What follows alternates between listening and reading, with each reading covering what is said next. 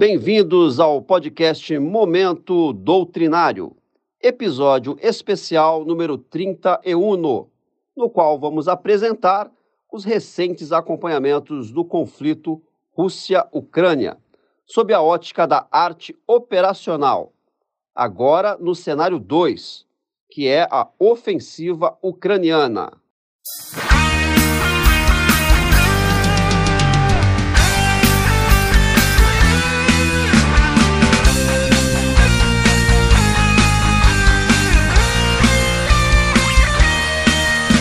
Eu sou o comandante Dirley, imediato do Comando do Desenvolvimento Doutrinário do Corpo de Fuzileiros Navais, CDD-CFN, e neste episódio apresentaremos mais uma análise operacional realizada pelo comandante Emílio, com foco nos conceitos da arte operacional.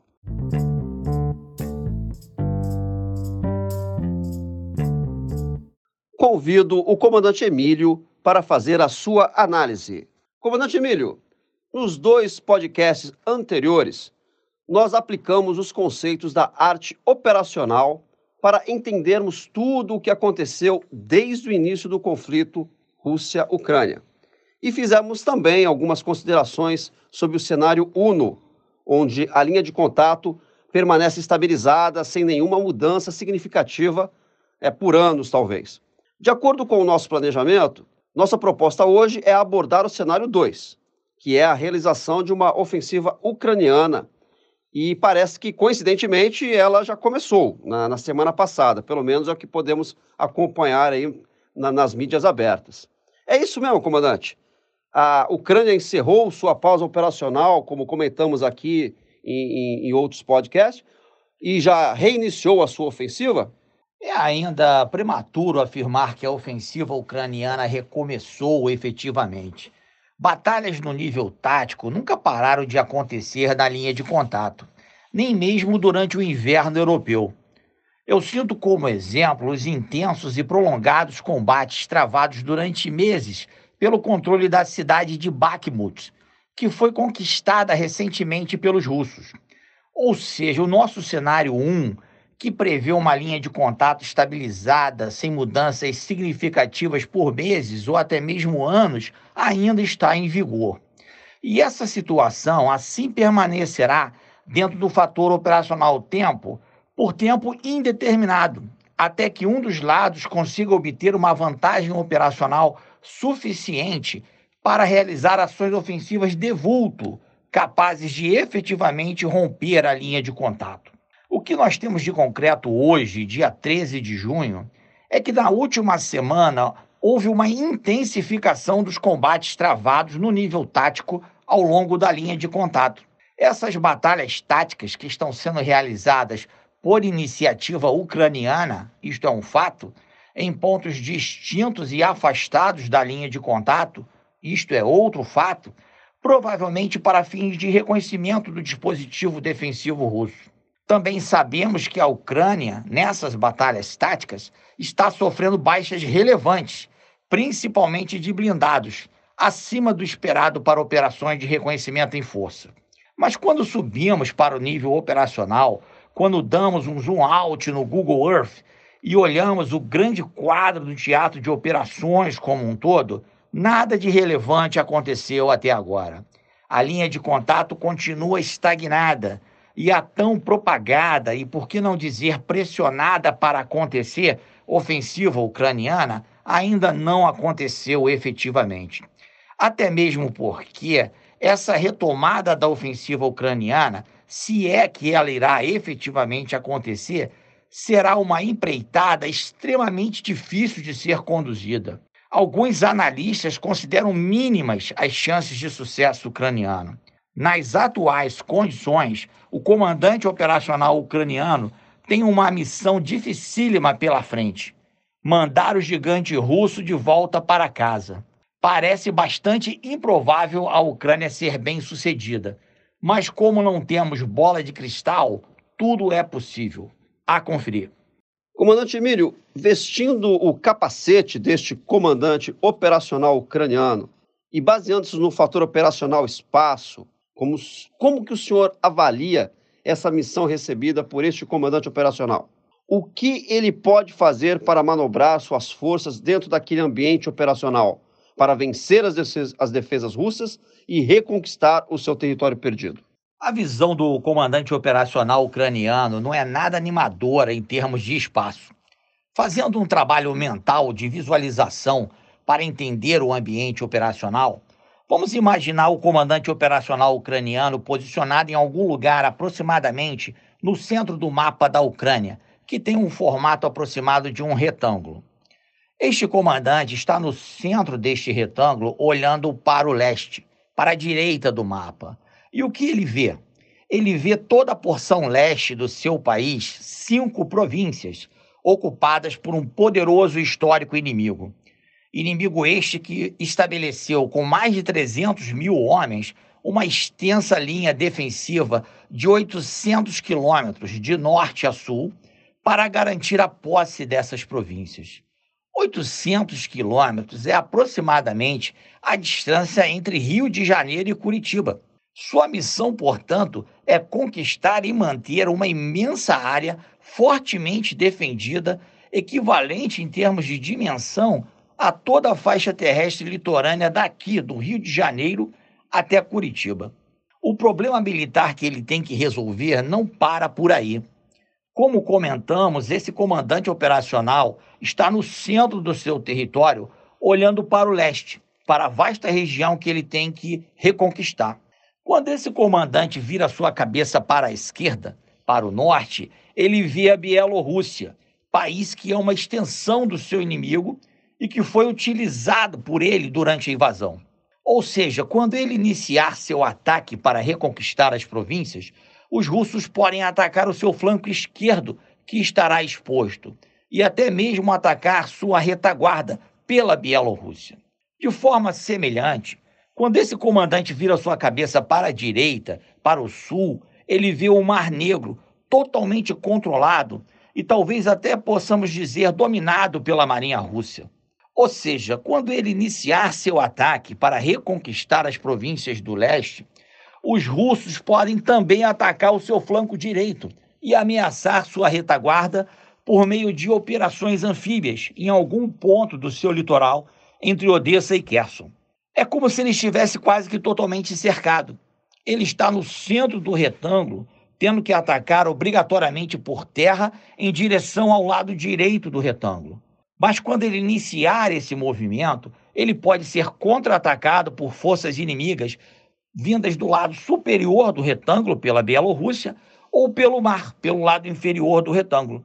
Sua manobra ofensiva será extremamente arriscada do ponto de vista operacional e talvez até mesmo inaceitável no nível tático em termos de baixa.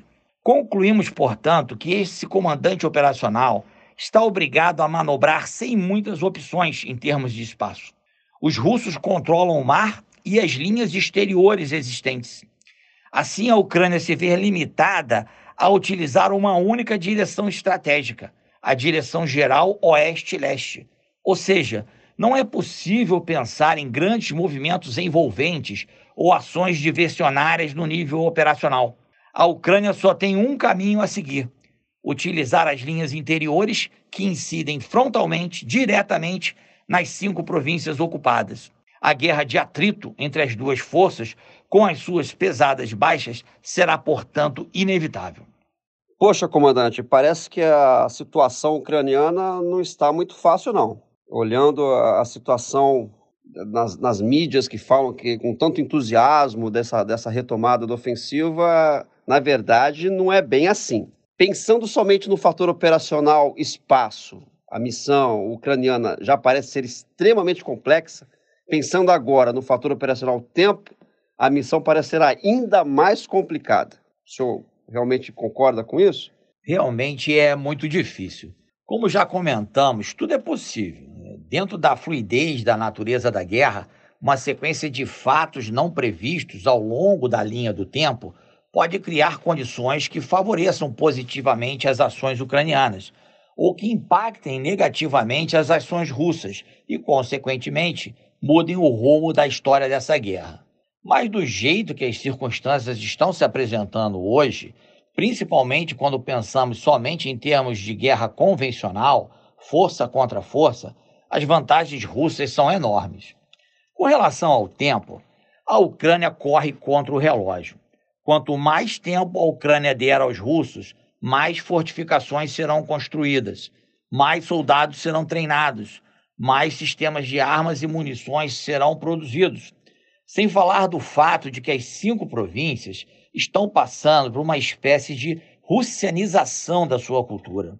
Os russos já alteraram até os currículos das escolas. Podemos ainda acrescentar que a Ucrânia está sendo pressionada pela OTAN para desencadear logo sua ofensiva, mesmo não estando preparada para tal. Eleições nos Estados Unidos e nos países da OTAN acontecerão em breve. Problemas na economia mundial, possibilidades de novos conflitos, tudo isso poderá mudar as circunstâncias atuais e minar a vontade de apoiar da OTAN e, consequentemente, a vontade de lutar ucraniana. Ou seja, o tempo favorece totalmente aos russos. A Ucrânia precisa apresentar o quanto antes um resultado positivo no curto prazo, nem que seja tático, como a conquista de uma importante região ou cidade, para mostrar aos países da OTAN a, validade dos seus caros investimentos depositados neste conflito. Lembrando que, conforme já mencionamos, o centro de gravidade ucraniano opera segundo a tríade vontade de lutar, apoio da OTAN e exército. Ou seja, o tempo por si só está atuando a todo momento diretamente e duplamente neste centro de gravidade. Sem o apoio da OTAN, esse centro de gravidade entra em colapso em curto espaço de tempo. Então, comandante, nós temos o espaço limitando a manobra operacional do comandante ucraniano, deixando sem muitas opções, e o tempo girando a favor dos russos. E, e com relação ao fator operacional força, a situação também não parece ser nada favorável aos ucranianos. Sem dúvida. Quando pensamos no fator força, a diferença de poder de combate entre os dois países é brutal. Principalmente quando lembramos que os russos ainda não empregaram todo o seu poder de combate no conflito. Nem mesmo uma mobilização total foi decretada. Decompondo esse fator força em seus três componentes clássicos, o poder terrestre, o poder naval e o poder aéreo, essa diferença e os desafios que o comandante operacional tem pela frente ficam bem mais visíveis. Em termos de poder terrestre, o comandante operacional ucraniano tem em suas mãos um corajoso exército que não se intimida perante o gigante russo. Um exército motivado e de moral elevada, que conseguiu resistir a uma invasão do seu território. Um exército com uma implacável vontade de lutar, treinado, apoiado e equipado pela poderosa OTAN, que o apoia com inteligência operacional, que sustenta seus esforços com logística operacional e que o equipa e o treina com sistemas de armas e sensores de última geração. Foram os efeitos combinados dessa motivação, dessa vontade de lutar, com esse apoio da OTAN, que transformaram o exército ucraniano nessa força resultante que surpreendeu o mundo no ano passado, obtendo resulta resultados táticos impressionantes, repelindo a invasão russa. O grande problema ucraniano é que esse poder terrestre opera sozinho, realizando operações singulares contra uma força russa que opera realizando operações conjuntas. A Ucrânia não tem poder aéreo para apoiar seu exército em terra. Ele foi destruído no início do conflito. O que sobrou refugiou-se em outros países. Esse poder aéreo está sendo reconstruído.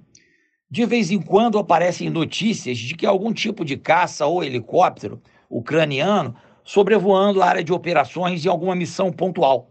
Existem promessas de envio de caças F-16 para a Ucrânia pilotos estão sendo treinados para isso. Mas, de uma forma genérica, hoje a Ucrânia está sem poder aéreo e, consequentemente, o comandante operacional perde muito em termos de alcance operacional. Ele não consegue dar profundidade aos combates. Ou seja, sua manobra operacional fica restrita à batalha aproximada. E a importantíssima batalha profunda fica relegada a segundo plano. O fato é que esse exército ucraniano tem a missão de realizar operações ofensivas de grande vulto, mas não tem o valioso e o importantíssimo apoio do poder aéreo. A Ucrânia também não tem poder naval. Seu último navio, que já estava inoperante, aliás, um navio anfíbio, foi afundado algumas semanas atrás. Sem uma marinha, a Ucrânia não tem como abrir uma nova direção estratégica para ajudar as ações em terra. Sem navios anfíbios, um comandante operacional não pode planejar um despistamento operacional que atraia e divida as forças terrestres do seu oponente. Sem uma capacidade anfíbia e expedicionária, o comandante ucraniano não tem alcance operacional suficiente para ameaçar o fluxo logístico operacional russo. Concluindo esta análise dos fatores operacionais, o comandante operacional ucraniano desenha sua manobra operacional tendo um enorme desafio pela frente quando pensamos somente em termos de guerra convencional. Ele tem nas suas mãos um formidável exército, mas que opera pressionado pelo tempo, limitado pelo espaço e sem muitas opções de emprego operacional de forças. Esse exército opera ofensivamente, sozinho, somente em terra, de forma singular, contra um, um oponente que opera conjunto no mar, no ar e em terra, valendo-se das vantagens da defensiva e operando segundo o conceito de armas combinadas em múltiplos domínios. Finalizando esse cenário 2, comandante, essa ofensiva ucraniana parece muito difícil quando pensarmos na guerra convencional, mas talvez não impossível, principalmente se pensarmos, por outro lado, em termos de guerra híbrida, que é um conceito relativamente novo, moderno, sobre assuntos de guerra. O senhor poderia tecer algumas considerações finais sobre esse assunto e de como ele pode influenciar na missão desse comandante operacional ucraniano? Bem, se pensarmos em termos de guerra convencional somente, ou seja, tropas e meios convencionais contra tropas e meios convencionais, ou forças armadas contra forças armadas somente, a manobra operacional ucraniana é, sem sombra de dúvida, muito difícil de ser executada. E a Ucrânia está em clara desvantagem tática e operacional, como já explicamos. Agora, quando ampliamos a nossa perspectiva e passamos a considerar outros atores não convencionais, além das Forças Armadas, que também participam indiretamente, ou às vezes até mesmo diretamente do esforço de guerra, todas essas dificuldades e desvantagens que a manobra operacional ucraniana tem que superar para ser bem sucedida podem ser compensadas por uma outra forma de se fazer guerra a guerra híbrida, que, embora na verdade não seja nada de tão novo assim, porque o caráter de guerra sempre, o caráter da guerra sempre foi híbrido, nós temos ouvido nas últimas décadas vários estudiosos explorarem o termo e o considerarem uma espécie de fenômeno cada vez mais presente, mais comum nos conflitos da atualidade. Fazer guerra híbrida é mais do que combater simplesmente é empregar de forma combinada todas as ferramentas que o Estado dispõe em prol do seu esforço de guerra. É empregar atores convencionais como as Forças Armadas em ações também não convencionais e vice-versa, ou seja, simultaneamente ou não, empregar atores não convencionais como as companhias militares privadas ou as companhias civis de inteligência ou até mesmo as companhias ligadas à tecnologia da informação em ações convencionais ou não convencionais. Tudo em prol do esforço de guerra. Então, quando pensamos em fazer guerra híbrida, esse exército ucraniano não está tão sozinho assim. Ele está sozinho em desvantagem combatendo convencionalmente na linha de contato. Mas a Ucrânia tem outros atores combatendo a seu favor de uma forma diferente, de uma forma não convencional. Só se fala no famoso Wagner Group russo, mas a Ucrânia também tem algumas companhias de segurança privadas e de inteligência atuando em seu próprio território, nas cinco províncias ocupadas e até mesmo atuando no território russo, fomentando insurgências, rebeliões assassinando líderes e realizando sabotagens. A própria OTAN tem participado dessas ações não convencionais, sempre de uma forma velada e não muito transparente. A OTAN participa do esforço de guerra ucraniano intensamente, de todas as formas possíveis e imaginárias.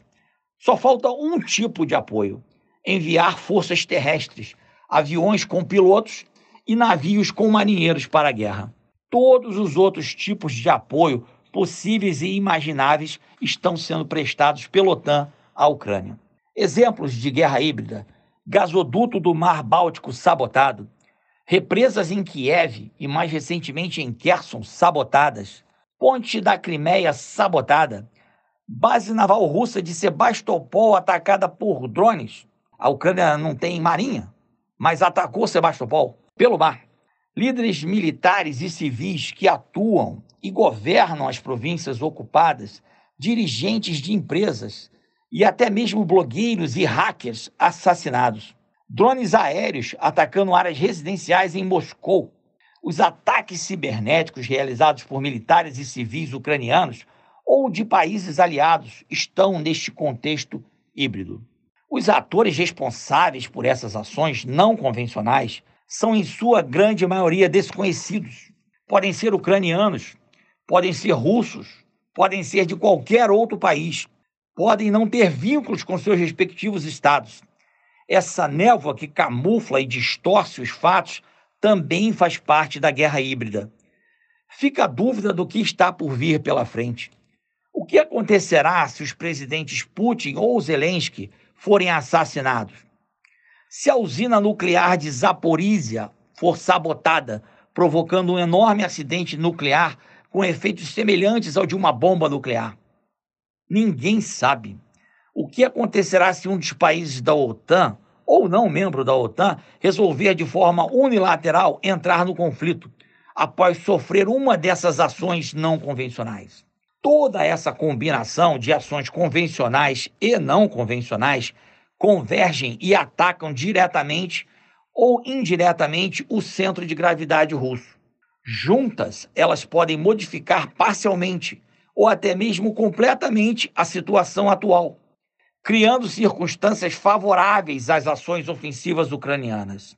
Só o futuro dirá, mas uma coisa é certa: o comandante operacional ucraniano está lá no centro do mapa, com o seu exército olhando para o leste, pensando em como expulsar os russos do seu território.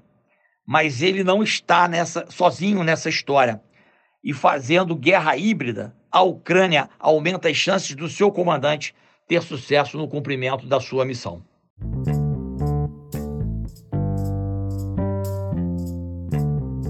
Agradecemos ao comandante Emílio por sua análise e convidamos nossos ouvintes para enviar opiniões, críticas e sugestões para as próximas edições. Ressaltamos que as análises aqui realizadas não necessariamente refletem a opinião ou posição oficial da Marinha do Brasil. Assim, finalizamos nossa entrevista com o comandante Emílio, participando aos nossos ouvintes que no próximo episódio, episódio número 32, vamos continuar abordando os conceitos de arte operacional no conflito Rússia-Ucrânia. Agora vestindo o capacete do comandante operacional russo, a fim de visualizar como ele deve estar planejando, desenhando, arquitetando a sua manobra operacional dentro do cenário 3, que é a ofensiva russa. Comandante Emílio, finalizando, será que os russos sabem alguma coisa de guerra híbrida?